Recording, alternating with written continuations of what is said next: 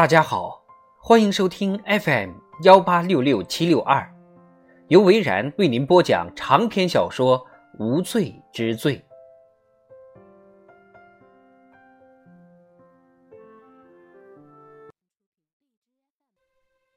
罗兰上了飞往雷诺市的飞机，他自掏腰包买了机票，这个赌注太大了，很可能会让他丢掉了工作。有可能还会被赶到新墨西哥州或者亚利桑那州，但是他对眼前的事实不能视而不见。斯坦福按部就班奉命行事，这点他可以理解，但是不敢苟同。情况已经演变到如此地步，罗兰已经觉得自己没有退路了。罗兰认为，李兹这个位高权重的人一定在搞什么鬼。他从弗里曼家出来以后，就马上翻了脸，这让罗兰起了疑心。他好像马上失去了理智，这在联邦调查局的高官身上并不少见，但是怎么看都不对劲儿。罗兰认为他根本就是在装模作样，李兹一副总揽全局的样子，但他认为对方已经慌慌张张，乱了章法。李兹不希望他跟奥利维亚见面，这是为什么呢？罗兰心想，一开始是什么让李兹慌了手脚呢？他回想起在弗里曼家地下室发生的一幕，开始都是一些琐碎无关紧要的小事儿。李兹不停的插话，好像讲到克莱德跟艾玛做了什么比泄密更严重的事情之后。他就及时拦住，并把他踢出了这个案子。跟凯瑟琳院长道别之后，罗兰给李兹打了个电话，但是没有人接听。他又打到奥利维亚和马特的家，还是没有人。接着，罗兰就收到了留言，说马特家附近的酒馆发生了凶杀案。消息有限。但是听说有个人高马大的男人追着一个女人跑。人高马大，罗兰认为李兹的跟班凯尔不就是个大块头吗？罗兰的脑海里马上浮现出来这么一个人。这虽然没有什么，但是有助于罗兰的逻辑判断。他马上给老板斯坦福打电话：“你知道李兹？”现在在哪里吗？不知道，不知道。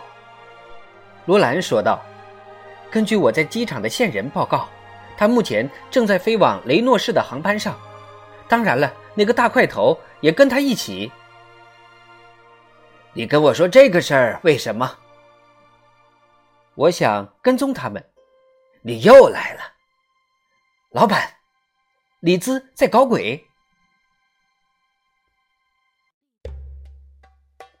他对斯坦福说明了一切，罗兰仿佛听到他在电话的那头叹息。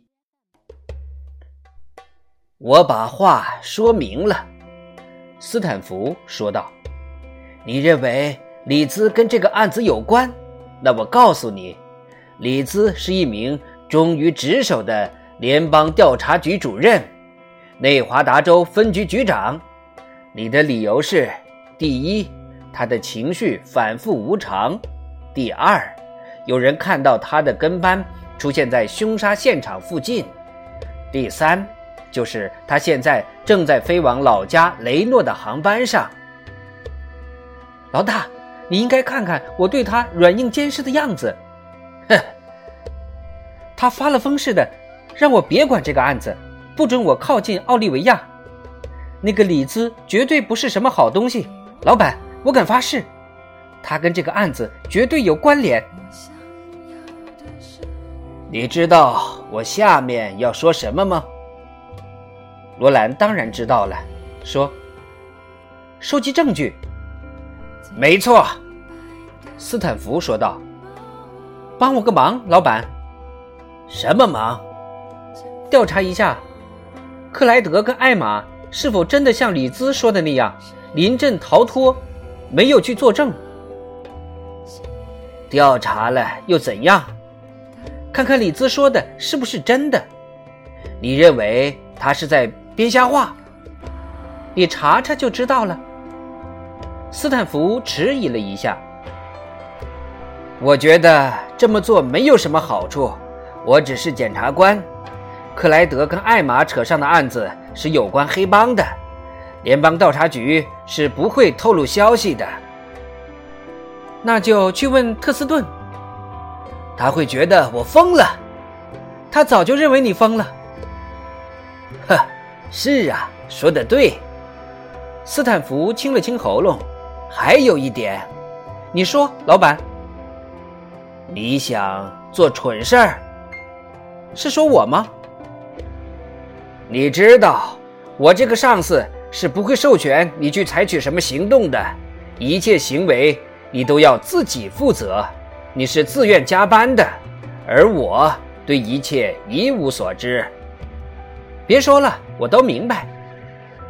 罗兰挂断了电话。罗兰知道，答案肯定在雷诺市。查理在雷诺的浪女俱乐部工作，吉米也是。现在李兹跟凯尔也在前往雷诺的路上。罗兰知道自己要自愿加班了，他自掏腰包订了赶往雷诺的机票。登机前，他又打了个电话，弗里曼还在地下室。嗨，弗里曼说道：“罗兰警官，是要给我那份验尸报告吗？”只要你回答我几个问题就行了。你说过“赌城事赌城办”这句话吧？没错。当我问你克莱德跟艾玛是否泄露了赌城的秘密时，你说情况比这个还要糟糕。弗里曼一阵沉默。你说这句话是什么意思？我只是听到了一些传言。弗里曼说：“什么传言？”克莱德策划了一些圈套，类似敲诈的圈套，差不多吧。弗里曼又沉默了。差不多是什么？罗兰追问。他偷拍，偷拍什么？你想得到的东西。嫖客跟小姐做爱的情境。又是短暂的沉默。弗里曼先生，对，他吞吞吐吐的说道。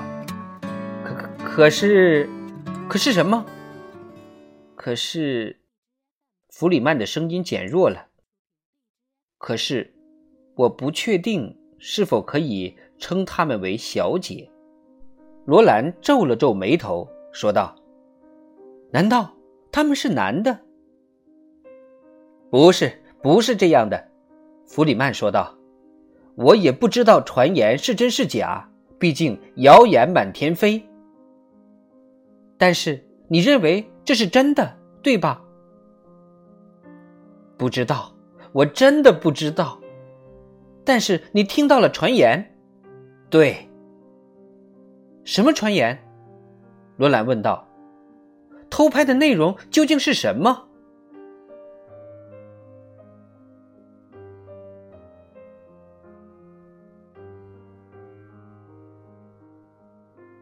长篇小说《无罪之罪》第六十七回就播讲完了。